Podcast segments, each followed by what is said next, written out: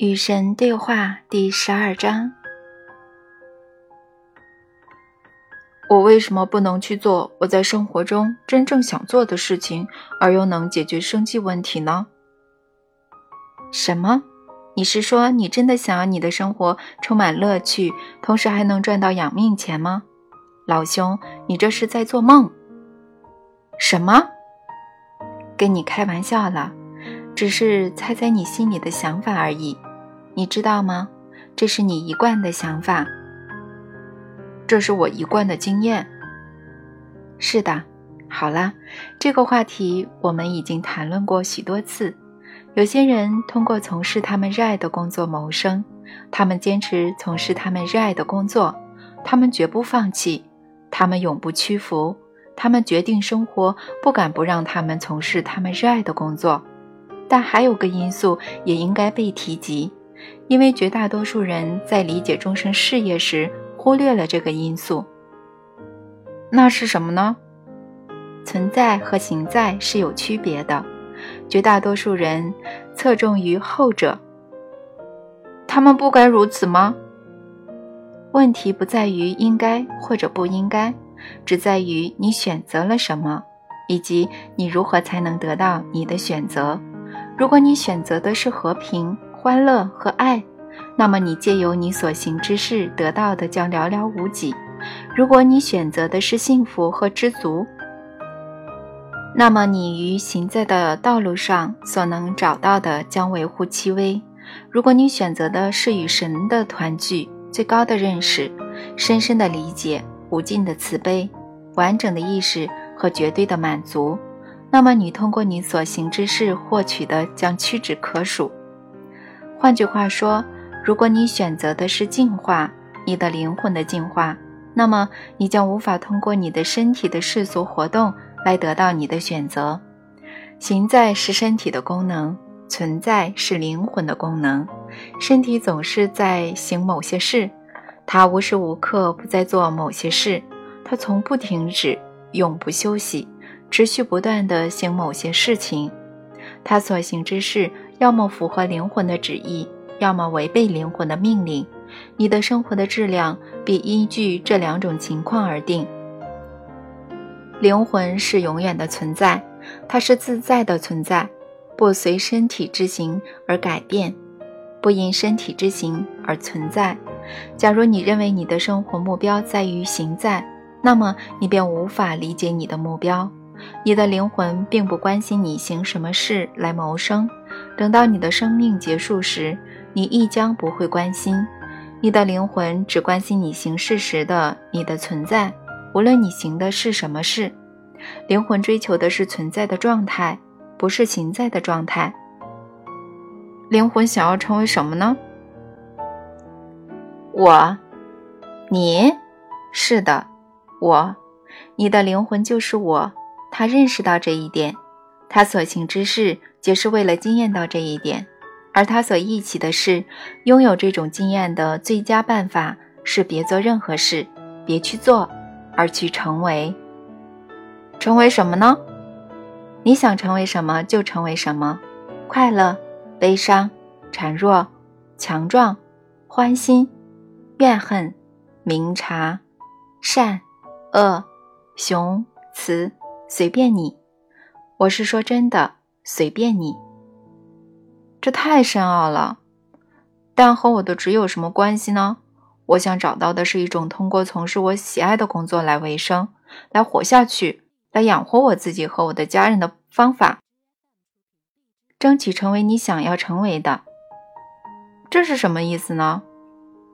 有些人赚了许多钱。其他人则两手空空，而他们做的是同样的事情。是什么造成这种区别呢？有些人的记忆比其他人精熟，这是第一个例子。现在我们再来看看第二个例子。现在我们要谈论的是两个记忆同等精熟的人，这两个人都是大学毕业，成绩都名列前茅。都理解他们所从事的工作的本质，都知道如何游刃有余地使用他们的工具。然而，仍有个过得好，有个过得差，有个腰缠万贯，有个穷困潦倒，那是什么缘故呢？地点，地点。曾经有人告诉我，要开始经营新的生意，需要考虑的因素只有三个：地点、地点、地点。也就是说，不是你想要做什么，而是你想要在哪里。正是如此。这也好像回答了我的问题。灵魂只关注你要去的地方是哪里？你要去的是一个叫做怕的地方，还是一个叫做爱的地方呢？当你遭遇生活的时候，你是在哪里呢？你又来自哪里呢？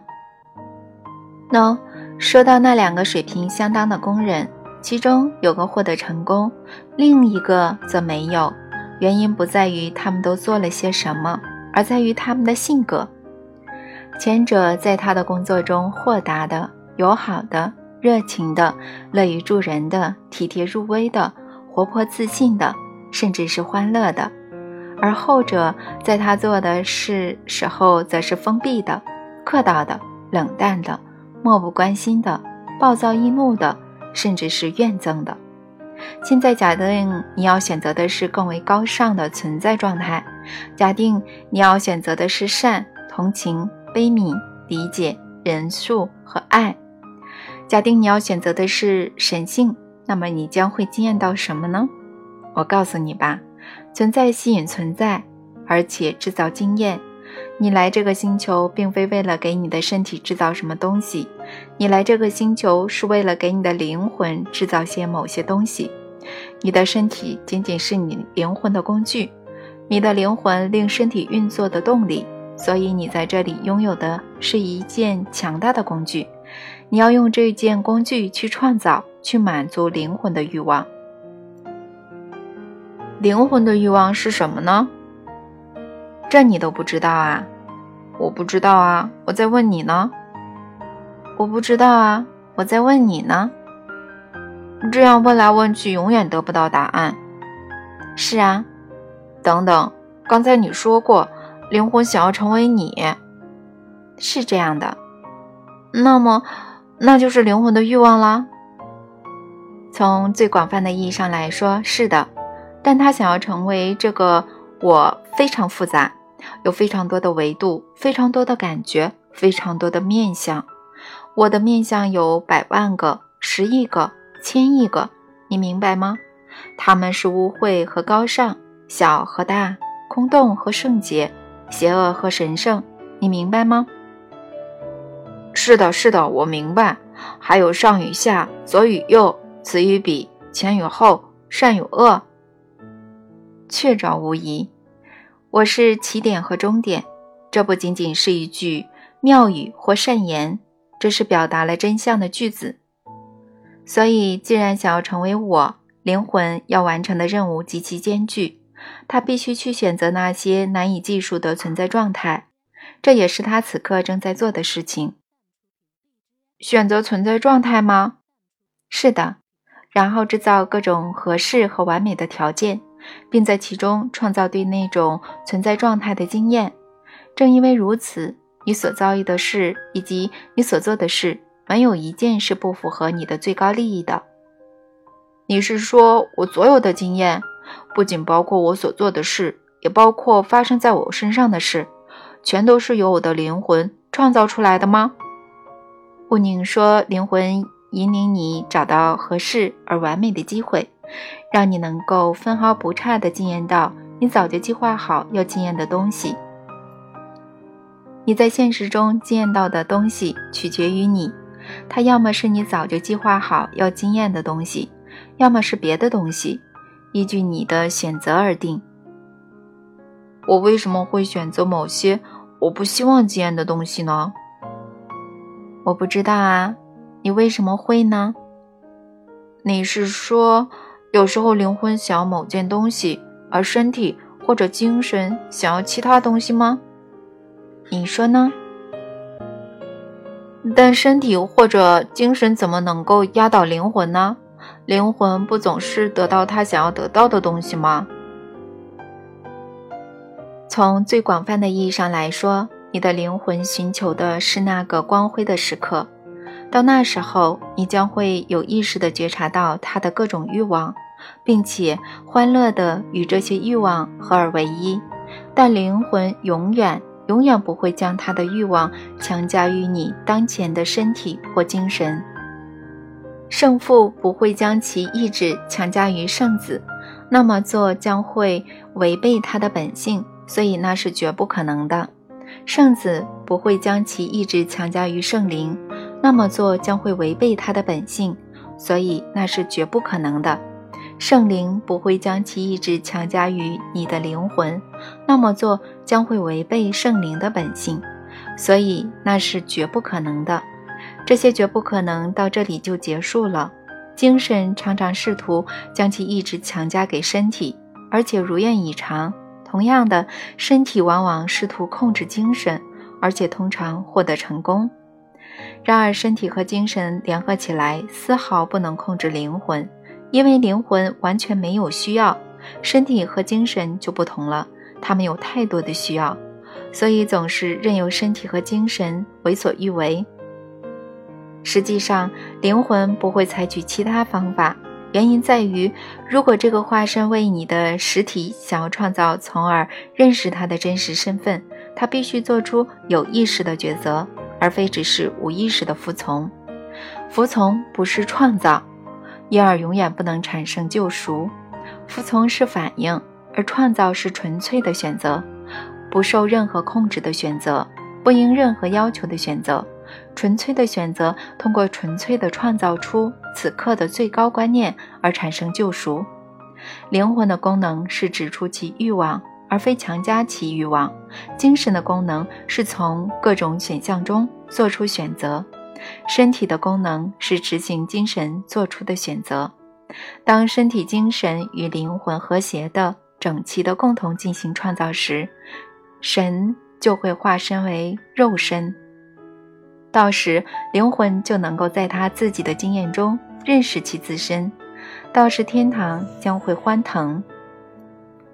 现在就在此刻，你的灵魂再次创造了机会，让你能够成为你需要成为的人，让你能够做你需要去做的事，让你能够拥有你需要去拥有的东西。之后，你将会认识到你的真实身份。你的灵魂已经引领你看到你此刻正在阅读的文字，正如它曾经引领你看到那些包含了智慧和真理的文字那样。现在，你将会做些什么事呢？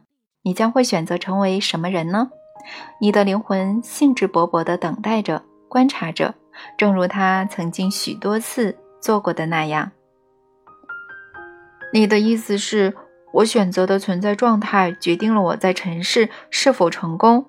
我仍要想要谈论我的职业，我可以这样理解吗？我不关心你在尘世是否成功，只有你才关心。其实，如果你经过很长的时间而达到某种存在的状态，你在尘世所做的事情，想不获得成功都难。然而，你想要担心的并非过日子，真正的大师是那些选择过生活而非过日子的人。某些存在状态确实能够让你得到极其富足、完满、美妙和珍贵的生活，乃至你将不会再关心尘世的美好和尘世的成功。生活的悖妙之处在于，一旦你不再关心尘世的美好和尘世的成功，他们对你来说反而变得唾手可得。请记住，你无法拥有你想要的东西，但是你可以惊艳你拥有的任何东西。我无法拥有我想要的东西。是的，你说过了，在我们的对话刚开始不久的时候。可是我还是不明白，我以为你一直在跟我说我能够拥有任何我想要的东西。你说过，只要你想，只要你相信，我便会满足你的心愿之类的话。这两者之间并不自相矛盾，是吗？我觉得他们很矛盾啊。那是因为你尚未觉悟。好吧，我承认，所以我才要跟你对话啊。我愿意向你解释，你无法拥有你想要的东西。想要某样东西，这个行动本身让这样的东西离你而去。我在第一章就说过啦。嗯，可能你早就说过，但是我被你说的话搞糊涂了。尽量去理解吧。接下来我会详细备至的重述一遍，你要争取融会贯通。让我们回到你确实能理解的那个道理：思维是创造性的，对吧？对的。话语是创造性的，明白吗？明白。行动是创造性的，思维、话语和行动是创造的三个层面，还能理解吗？能啊。很好，现在让我们来谈论尘世的成功，因为这是你一直在谈论、在追问的话题。太好了，那你真的有我想要尘世的成功这个思维吗？有时候是的，你有时候也有我想要更多的钱这个思维吧？是的，所以你既得不到尘世的成功，也得不到更多的钱。为什么得不到啊？因为宇宙没有其他选择，唯有将你关于它的观念直接呈现给你。你的思维是我想要尘世的成功，你明白的。思维的创造力量极其灵验，你的话语便是它的命令，你明白吗？那我为什么不能拥有更多的成功呢？我说过，你的话语是他的命令。现在你的话语是“我想要成功”，宇宙说：“好啊，那你要吧。”我还是不太能理解。那你就这么想吧，“我”这个字是启动创造之引擎的钥匙，“我是”这两个字的动力是极其强劲的，它们是对宇宙的宣言，是对宇宙的命令。只要是我这个字。它能照亮伟大的我，后面跟着的不论是什么，必定会在物质实在中显现。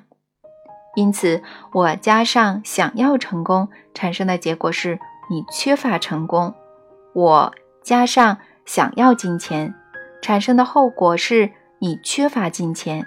这无法产生其他后果，因为思维和话语是创造性的，行动也是创造性的。如果你在行动中也表现出你想要成功和金钱，那么你的思维、话语和行动便趋得一致，你必定会拥有这种匮乏的经验。你明白了吗？明白，我的神啊！事实真的如此吗？当然了，你是个非常强大的创造者。现在假定你曾有过某个思维，或者做过某个声明。只是偶尔一次，比如说在愤怒或沮丧的时候，那么你不太可能会把这些思维或者话语转变为现实，所以你无需担心“去死吧”或者“见鬼去”或者其他你有时想到或说出的不那么好的事。那要谢谢神了，别客气。但是如果你重复某个思维或者反复的说出某句话，不只是一次两次。而是几十次、上百、成千，你知道那样的创造性力量有多大吗？思维和话语被反复表达之后，就会被表达出来，也就是说被推出来，它会在外在世界中实现，它会变成你的物质实在。那真悲惨，那正是经常出现的结果，悲惨。你们热爱悲惨。你们热爱这戏剧人生，你们的生活必定是悲惨的，除非你们不再这么热爱。等你们进化到一定程度，你们将不再热爱这戏剧人生，不再热爱你们一直在经历的故事。到时你们就会决定主动的选择去改变它。只不过大多数人不知道该怎么去改变。现在你知道了，要改变你的现实，只要停止那么想就可以了。就我们谈论的话题而言，你不要想我要想成功，而是要想我拥有成功。我觉得这像是在说谎。我要是说出那句话，那就是在跟自己开玩笑了。我的头脑会大叫：“你在胡说什么呀？那么换个你能够接受的思维，我就要成功了，或者我必定会成功。看来这是新时代教派的宣言式练习所蕴含的诀窍。如果宣言只是声明你想要什么成为现实，那么他们是不会奏效的。唯有当宣言声明的是某种你已经认识到的现实情况时，他们才会奏效。最佳的所谓宣言是表达感激和谢意的声明。谢谢你，神，谢谢你给我的生活带来成功。这个观念在被思维说出和付诸行动之后，将会产生神奇的结果。前提是它来自真正的认识，不是来自想要产生结果的尝试，而是来自认识到结果已经被制造出来的意识。耶稣就有这种清醒的意识。实行每个奇迹之前，他都会预先感谢我。他从来没有想过不要心怀感激，因为他从来没有想过他的宣言不会变成现实。他从来不曾有过这种想法。他非常清楚他的身份和他与我的关系，所以他所有的思维、话语和行动都反映了他的意识，正如你的思维、话语和行动也都反映了你的意识。如果生活中有某样你选择来经验的东西，别想要它，去选择它。你不是想选择尘世的成功吗？你不是想选择更多的金钱吗？很好，选择它吧，真心的去选择，完整的去选择，别三心二意的去选择。然而，当你发展到一定阶段，如果你不再关心尘世的成功，请你不要惊讶。这句话是什么意思呢？每个灵魂的进化都会达到某个时刻，到时最受关注的不再是物质身体的生存，而是灵魂的成长；不再是尘世成功的获得，而是自我的实现。从某种意义上来讲，这是个非常危险的时刻，尤其在起初，因为寄居于身体中的实体现在认识到它无非是身体中的存在。而非身体的存在。到了这个阶段，在这个逐渐增长的实体达到这种意义上的成熟之前，通常会出现一种不再以任何方式关心身体的事物。灵魂十分兴奋，它终于要被发现了。精神放弃了身体以及所有与身体有关的事物，一切都被忽略，各种关系被搁置，家庭消失了，工作变得无关紧要。账单也不付了，身体本身甚至很长时间没有进食。现在这个实体的全部注意力都对准了灵魂和灵魂的事物，这可能使得该存在的日常生活出现很大的个人危机。尽管精神感受不到任何创伤，他将会沉醉在极乐之中。其他人会说你精神错乱，失去了精神。从某种意义上来说，你确实如此。发现生活与身体无关这个真相，可能创造出另一种失衡。原来实体在行动中表现的仿佛身体就是一切，可是现在他在行动中表现的身体根本并不重要。这当然也是事实的。尸体很快，有时候会很痛苦的忆起这一点。你是三合一的存在。由身体、精神和灵魂构成，你永远是三合一的存在，而不仅仅当你生活在地球上时才是。有人认为死亡时身体和精神被遗弃，身体和精神并没有被遗弃，身体改变了形状，遗弃了它最累赘的部分，但永远保留它的外壳。精神便与大脑混淆，也随着你而去，联合灵魂和身体。变成三维的或者三项的能量块。假如你选择继续经验这种你称为地球上的生活的机会，你的神圣自我将会再次将其真实的维度分解成你所谓的身体、精神和灵魂。实际上，你是一种能量，但是有三种不同的属性。当你开始在地球上寄居于新的物质身体，你的躯体。也就是某些人的叫法，降低它的振动频率，将它自身的振动由快的看也看不清的频率，降低到能够产生物质的频率。这种实在的物质是由纯粹的思维创造出来的，是由你的精神，由你那三合一的存在中较高的精神面相创造出来的。这种物质是百千万亿兆个不同的能量单位凝聚而成的巨块，由你的精神所控制。你真是个精神控制大师。由于这些细微的能量单位已经散发出它们的能量，于是他们遭到身体的抛弃，而精神同时又创造出新的能量单位。这是由精神利用它关于你的真实身份的持续思维而创造出来的。可以这么说，虚体捕捉到这个思维，并降低了更多能量单位的振动频次。从某种意义上来说，就是将它们固化。于是，这些能量单位变成了物质，变成了你的新物质。你的身体每个细胞每隔几年就会通过这种方式进行改变。你和几年前的你确实不是同一个人。如果你出现了有关疾病或者持续的愤怒、憎恨和各种负面因素的思维，你的身体将会把这些思维转化为物质的形式。人们将会看见这种负面的。病态的形式，他们将会说这是什么物质？他们不会知道他们的问题有多么切中恳请。灵魂年复一年，月复一月，日复一日，时时刻刻观察着这整出戏剧的上演。他永远记得你的真实身份，他永远不会忘记那张蓝图，那原初的计划，那最早的观念，那创造性的思维。他的任务是提醒你。让你可以在此忆起你的身份，然后选择你现在的理想身份，创造与经验，想象与落实，认识未知与成为未知，就以这种方式永远的、无尽的循环往复。真的？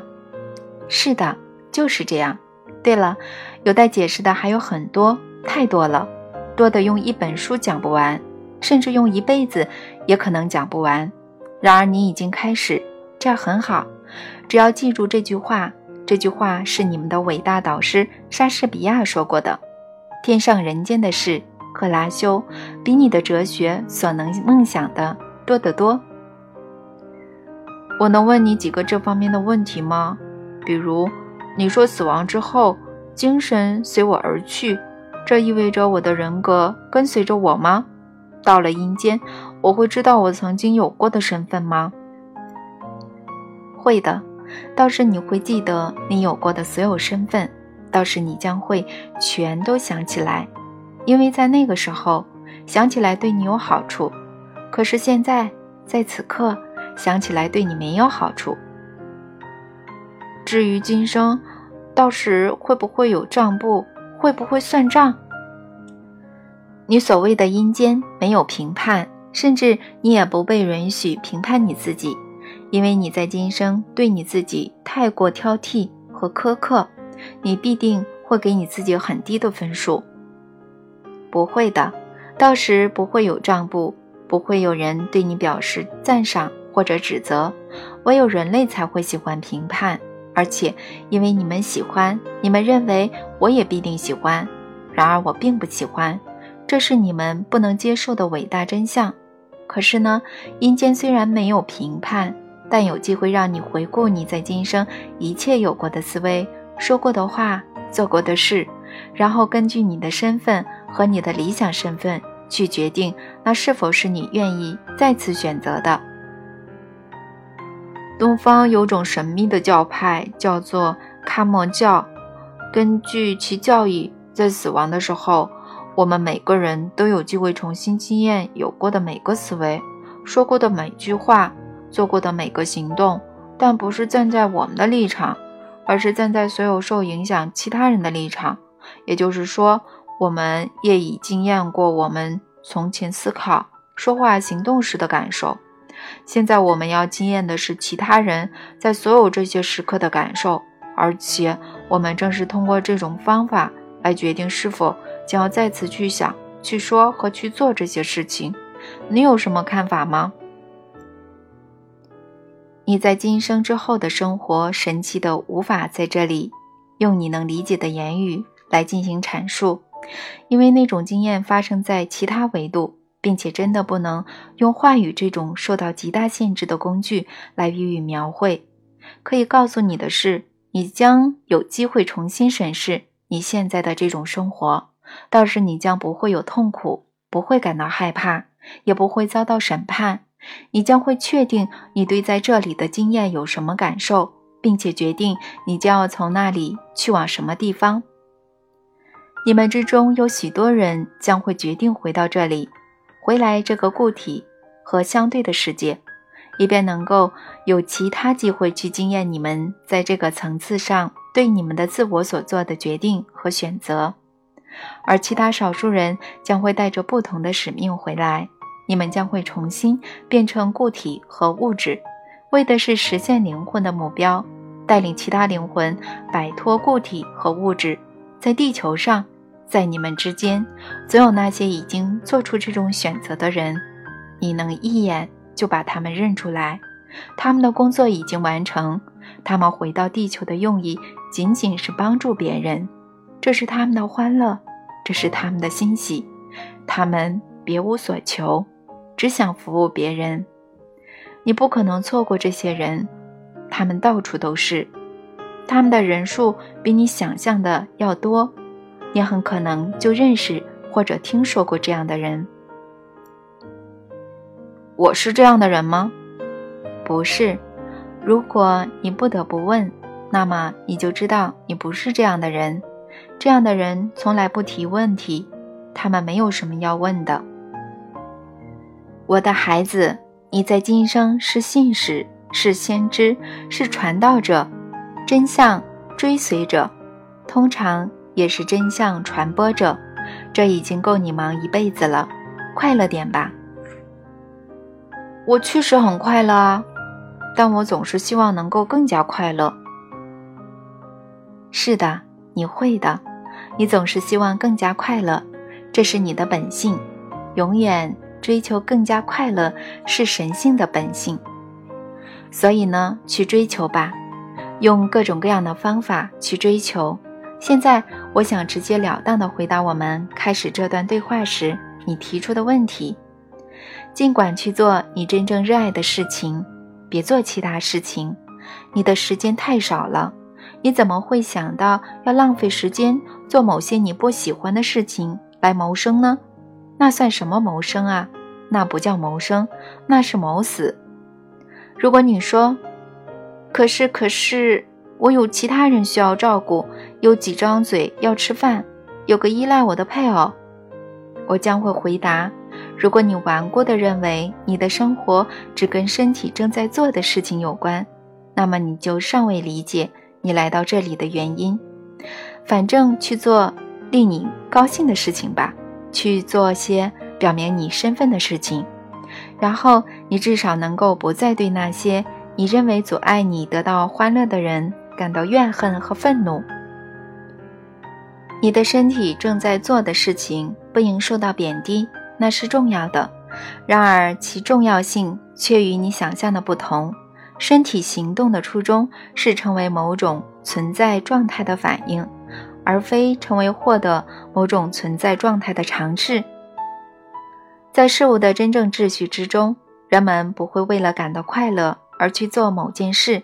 人们感到快乐，是于是去做某件事。人们不会为了拥有同情心而去做某些事。人们有了同情心，于是采取特定的行动。对于高度清醒的人来说，灵魂的决定先于身体的行动。唯有糊涂的人才会试图通过身体正在做的事情来制造灵魂的状态。这就是你的生活与你的身体正在做的事情无关那句话的含义。然而，你的身体正在做的事情确实反映了你的生活的本质。这也是神圣的二元论。可是，就算你别的什么都不懂，也千万要明白这个道理：你有权利快乐。不管你是否有孩子，是否有配偶，去追求快乐，去找到快乐，到时你将会拥有快乐的家庭。不管你赚没赚到很多钱。如果你的家人并不感到快乐，如果他们离你而去，那么怀着爱让他们走，让他们去追求他们的快乐。从另一方面来说，如果你已经进化到再也不关心身体的事情的境界，那么你甚至能够更加自由地去追求你的快乐。